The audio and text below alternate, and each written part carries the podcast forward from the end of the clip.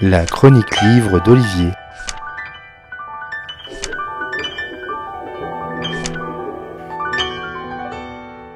Dans nos livres d'histoire, une des notions que nous avons apprises, c'est la dissuasion, avec le corollaire qui est l'arme de dissuasion massive. Ces armes sont ces bombes connues normalement pour ne pas être utilisées, tant elles sont puissantes.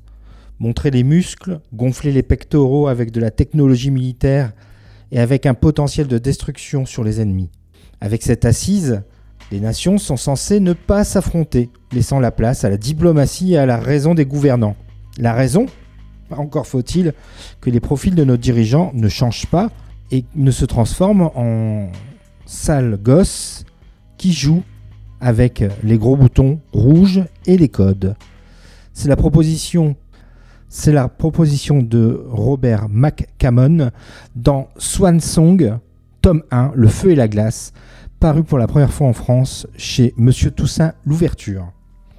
16 juillet à Washington, l'heure est grave. La tension monte et face à la situation et sous pression, le président des États-Unis va prendre la décision et en conscience va rentrer ses codes et des silos vont s'ouvrir dans le désert américain pour envoyer des bombes sur les objectifs ennemis. Mais les States sont simultanément touchés. New York dévasté, les plaines de l'Idaho sont du même acabit. Des milliers de morts et combien de survivants? Ces survivants, comme Swan, cet ado qui va survivre avec l'aide de Josh, catcheur de seconde zone. Est-ce que le plus dur n'est pas justement de faire partie des vivants dans ce monde post-apocalyptique où tous les codes sont annihilés, où le monde devient encore plus bestial? Autant dire tout de go, le style post-apocalyptique, j'ai toujours eu un peu de mal. À part Je suis une légende de Richard Matheson, j'ai euh, toujours eu des difficultés à lire ces romans. La proposition de Robert McCammon, qui sort pour la première fois en France alors que l'œuvre est sortie en 1987 aux États-Unis, est bien dans la veine du style, se donnant le temps et les pages pour installer la situation des protagonistes, à commencer par Swan, montrant ses capacités d'adaptation sous la protection de Josh.